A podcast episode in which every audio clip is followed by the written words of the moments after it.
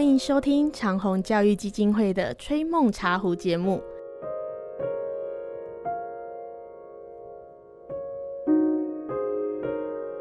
各位小朋友、大朋友，大家好，欢迎收听《吹梦茶壶》，我是阿杰老师。今天很开心又能跟大家相会了。那我们今天特别邀请到两位同学一起来参与我们接着这个故事的分享。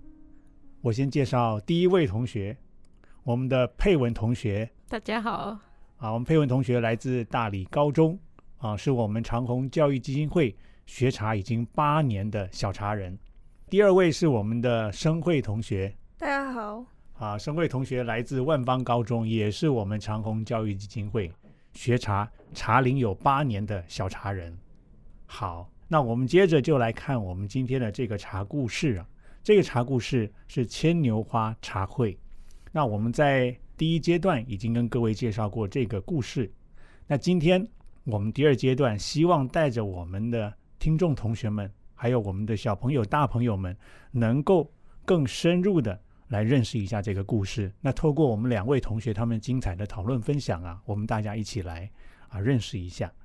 那我先稍微带着大家回顾一下这个小故事哈。这个牵牛花茶会是这样子：说有一年，日本茶圣千利说他家里的这个牵牛花开得非常的茂盛啊，大家都很喜欢。那他的老板。丰臣秀吉当时全日本最高的统治者，丰臣秀吉听到就跟他讲，隔天要去他家看。结果呢，第二天丰臣秀吉到他家，一朵牵牛花都没看到。哇，这时候老板心里很不高兴了啊！可是呢，又不能一转头就回去，因为他是老板，要摆个架子，表示他很宽宏大量，不计较。于是他就进到茶席，可是边走边进去的时候，心里面是很不开心的。谁骗他的呢？如果没有昨天我跟千利休讲，为什么不跟我说呢？说没有，我就不用白跑一趟呢。啊，他在边走的过程，心里面很多嘀咕啊。那么等到他从茶室的这个小入口要钻进去的时候，突然丰臣秀吉看到那唯一一只的牵牛花就在他眼前，装点在那个地方，哇！秀吉这时候感到一种震撼强烈的美了，啊，一种哭泣的美。原来千利休家的这个牵牛花不是没有，是他在前一天晚上特地把所有的牵牛花都把它摘掉了，只留下这一只，留在了茶室一入口进来的地方。好，这是我们之前跟大家介绍过的故事。那我们今天也想来听听我们两位小茶人。他们听完这个故事之后有什么样的想法？来，佩文，就是我很好奇，为什么他千利休要在就是秀吉来之前把全部的花都清掉，只剩一只？你觉得呢？我感觉他想给大家留个寓意，留什么寓意呢？他可能想要警示他什么？警示他？怎么说警示他呢？哦，可能想告诉他一些。该如何做事，但是不能很明白的讲吗？哦，是这样子，你觉得不能明白讲？明白讲会怎么样吗？应该也不会怎么样，也不会，也不会怎样？为什么不明白讲呢？可能喜欢隐喻，喜欢隐喻啊，埋个伏笔之类。哦，日本人好复杂啊，是这样的意思吗？是的。哦，好，那生会呢？我觉得他有可能想要让最好的牵牛花让他的老板知道。最好的牵牛花是什么意思？就是因为他不是有养很多牵牛花吗？对呀，满满花园、满园子里面全部开满的牵牛花。可他老板要来啊，就给他看最好的那一只，把最好的留给老板用。最好的留给老板用，老板怎么用？给他观看啊，观赏。这样子啊，那两位觉得啊，你譬如说啊，我们现在可以这么去想啊，第一个是他们的身份关系，丰臣秀吉是老板，千利休是员工。今天如果老板跟你讲说，我要到你家里面去欣赏什么？我们第一个反应会怎么样？准备的很好，准备的很好。好，什么叫准备的很好？用的很漂亮。对呀，老板说：“哎，听说你家里的花园花开的很漂亮，很茂盛啊，你会回去把它摘光吗？”应该不会。对呀，我们会觉得哇，回去一定是满园盛开，然后恨不得再多种一点，然后一大早可能再帮它喷点水，看起来有露珠更美。我们大概会这样去准备了。好，可是这个地方千里秀做法很特别啊。跟我们一般人想法不一样啊！啊，这是第一个身份关系，我们可以去留意哦。为什么他不满足老板的预期？我们一般人做事会觉得，老板想要什么，我们会尽量去满足老板哦。这个地方千利休不是这么做事的，哦，这个地方我们可以去留意啊。那第二个是千利休的设计模式，我们可以去思考什么叫设计模式。就一般人其实没有设计的，就让做事情是怎么样，哎，老板交代怎么样，我就照着做。大家看到这样子哈，满花园花开得很茂盛、很漂亮，我们就让大家看就是这样。通常正常人反应是这样的，千利休呢，千利休不正常，知道吗？他不是正常人，通常那些顶尖的人他不是正常人，要这个观念。但是怎么样，他是正确的人，就是他对很多事情的设计。为什么？我们看他这里面有一个心理的转折，什么意思呢？一般人啊，准备的茂盛，老板来看就是这样，看完老板什么反应？哦，就是这样。你留意了。老板说：“大家说很漂亮，我去看，哎，确实很漂亮。然后呢，没了。我们一般人感受大概就是这样。而钱利休呢，这个大茶人，他的设计是怎么样？我不让你的预期满足，这个做法跟我们一般人大概很不一样啊。所以他怎么样不让你预期满足？你预期会看到满园盛开，我来让一到这个地方，让你一朵都看不到。其实那个。”丰臣秀吉的心里已经被千利休带着走了。我们留意，千利休一直在一步一步设计哦，让你从云端跌到谷底。这个东西啊，一般人会觉得说，这日本的茶道讲那个侘寂啊、YP 萨比啊是很深的，我们没办法理解。其实不是，这不是日本东西，这是我们中华文化的东西。有一首诗，两位一定都有读过：“千山鸟飞绝，万径人踪灭。”留意了，就是这个样子，有感觉吗？千山鸟飞，你看那是不是很热闹的环境？突然来一个绝，全部画面取消了，万径人踪，是不是满满的人很热闹？灭，突然全部人都不见了。我靠，你能想象全台北市突然都没人的样子吗？玩尽人踪灭，就是这种样子。千利休已经设计了，让丰臣秀吉，你以为满园盛开，让你一朵都没有？哇，怎么会这样？好，怎么会这样？那个心理其实千利休都掌握到。然后进来之后，再给你看，这时候跌到谷底，好像要绝望的。那个东西突然出现了，那个画面是很强烈，那个焦点是非常震撼的。其实千利休的设计流程是这样，我们要了解啊。这大茶人他其实是有巧思的，而这个不是他故意，他会有一些超越常人的思维模式。我们从这个地方来看，而这个东西其实就是我们的东西。刚刚讲的江雪绝灭之后怎么样？独钓寒江雪。那一线生机，你看起来满天大雪，没有生机，没有，就在那根鱼竿上，生机掌在掌握在我的手中。千里修也是，你以为满园都没有盛开，都没有了，哇，你觉得很失望了？放心，那最美的一只，我帮你点缀在那个地方。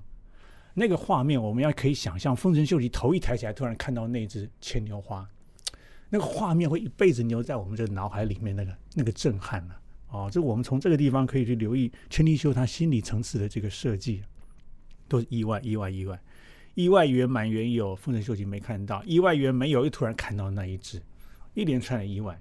所以，一个好的招待者，你是要让你的客人永远一步一步都在他的预期里面，其实没有惊喜，还是一直都是在他的意外，然后他不断的会有不断的心理的震惊、震撼产生啊。这个是我们在这个故事里面可以去留意的哦。那另外就是千利休这个人特质。佩文觉得千利休是个什么样的人？如果你这样故事听下来，不畏强权，不畏强权，老板要欺负他，能做自己这样啊？不畏强权，敢欺，敢做自己是？嗯啊，老板有怎么强权吗？也还好，他不会有那个君臣的压力，不会有啊。设计老板哦，是我们这样看是觉得没有君臣压力，但是他敢设计老板，对不对？那其实他最后呢，千利休是被丰臣秀吉赐死的。啊，就老板赐他自己切腹。我们要知道，那个时代是武士才切腹，千利休不是武士，他是个茶人而已啊。茶人为什么要赐他切腹？老板很怕他，知道吗？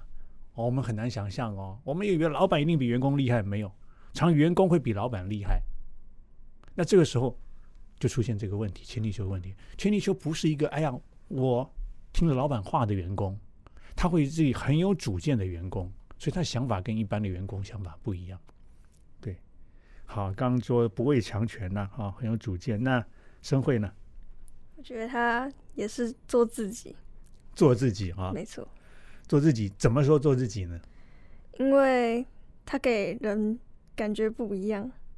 如果照理来说，大家都会讨好老板嘛，对，可是一定都是这样子嘛。他没有，他就是给老板 surprise，啊，那为什么不要讨好老板呢？因为他他是茶人呐、他又不是什么政治人物，哦，听起来你以后也不会讨好老板哦，会不会？不会。不会啊，不好说，不好说。你你不太好找工作哦。好，没有错了啊、不听老板话，有自己的想法啊、那这个地方啊，其实我还想带我们大家一起来留意是钱理修这个人呐、我们从这个故事里面应该要看出啊，他是一个很有魄力的人。什么地方看得出魄力？佩文先点头。他全部花都清掉，剩一个。对，正常人都会可能觉得很可惜，然后为什么要这样全部清掉？对，生慧呢？他很知道怎么懂得运用视觉的感官来感觉出他自己的内心的想法。啊，装点的手法这一块了啊，非常好啊。这主要啊，我们为什么说魄力啊？为什么千里修会让老板害怕他？这是一个泡茶的人，他不是武士，就是这个人的果断，这个人的魄力，他对任何事情的处理跟一般人不一样啊。我们看他，老板一交代完他，当天晚上回去就把所有花牵牛花拔掉。我们只看一句话叫所有牵牛花拔掉，我们要想他在拔之前，他要想这些满园盛开，多少人赞美的，其实这些就是他自己过去努力的成果。啊、我们一般人愿不愿意把自己所有过去努力的成果，一个晚上全部把它铲掉，把它毁掉？哇，这个他毫不犹豫，一个晚上就做完。第一个，这个果断，这个魄力，一般人做不到。第二个，他在处理的过程，绝对不是叫别人来处理，一定是自己一朵一朵摘。我们能不能感受到千里兄那一朵一朵把自己过去辛辛苦苦种的开的满园盛开青龙，一朵一朵摘下来那个心情？啊，这些地方我们如果跟着千里球去走一遍的时候，我们会感觉这不是一般人了。那一朵一朵摘下来之后，最后他要选哪一朵，然后要摆在什么地方，其实这些都要思考过的。我们只是很顺的看故事看下，以为理所当然他就摆一朵在那个地方，不是啊。那一个晚上，钱理修不知道花了多少功夫，而就只为了呈现那一瞬间。哦，我们说这个真的是一个非常非常用心招待客人的主人呢。我们从这个角度来看啊、这千里修这个人的特质啊，很多地方都很细腻，值得我们慢慢去留意啊。那最后一个，我想提就是说刚才提到啊，这种日本的侘寂这种精神呢、不是只有日本有，我们的文化有。我不知道两位以前国中有没有读过，有一课叫“四时读书乐”，有吗？没有了，我卡，已经取消了。那我以前国中有叫“四时读书乐”，一个元朝的读书人叫翁森写的，他写春天读书的快乐，什么夏天读书快乐，秋天读书，冬天读书的快乐。那国中其实我们大概很难感觉到读书的快乐啦，我以前也没有。啊，我是到后来准备插大的过程，才回过头，哎，想到国中那篇文章啊，读书真是快乐。他在讲冬天的读书乐，最后一句话，整篇文章，读书之乐何处寻？读书的快乐要怎么去寻找呢？数点梅花天地心，在那一朵两朵绽放的梅花里面，看到整个大地一片冰雪，看起来毫无生机，里面老天爷的生机就在这个地方。读书的快乐，就是快乐跟梅花有什么关系？其实这个画面呢，跟日本瓦比萨比的精神呢完全一样，是日本跟我们的文传统文化精神其实是相通，在这个地方啊，千里修也是，看起来一片都没有，就那一点两点里面，所有的精神全部传达在里面。这是我们在分享享受啊这些日本茶道茶人小故事的时候，我们可以慢慢去体会，然后借着这个部分跟我们过去所学的，你也可以做一些交流呼应，然后发现这些文化有共通可以沟通的地方，而不是只是我们从一个国度的角度来切分。哎呀，中国是中国，日本是日本，好像从来没有关系，不是？在人类的心灵一定有可以相互交流的地方，而这些是在顶尖人物的心灵。我们是在分享他们一辈子精彩迷人的生命结晶哦，这个部分是我们很享受的部分了。好，那关于这个千文花茶会啊，佩文还有什么要说的？嗯，我我讲太多了啊，应该留一点给你们讲的，可以多看几次，可以多看几次可能。每次看都有不同的想法。哎，是，这个是非常好。嗯，生慧呢？虽然它很短了，但是听老师讲这么多，所以就发现它其实有蕴含很多意义。哦，你不是说听老师讲那么多，觉得当老师还真很会吹牛，是有很多寓意啦，就很多东西啊，我们在慢慢读进去啊，你会发掘出不同的东西来。啊，其实我们的成长怎么看呢？我在学校也跟同学们聊，怎么看成长？我们小学六年级看的东西，偶尔啊，我到高三了，我再拿过头来看看以前的东西，这时候会有两种情况。第一种是什么？那东西它就还是跟小六看到一样。第一种是那个东西确实没什么营养，就那样子而已。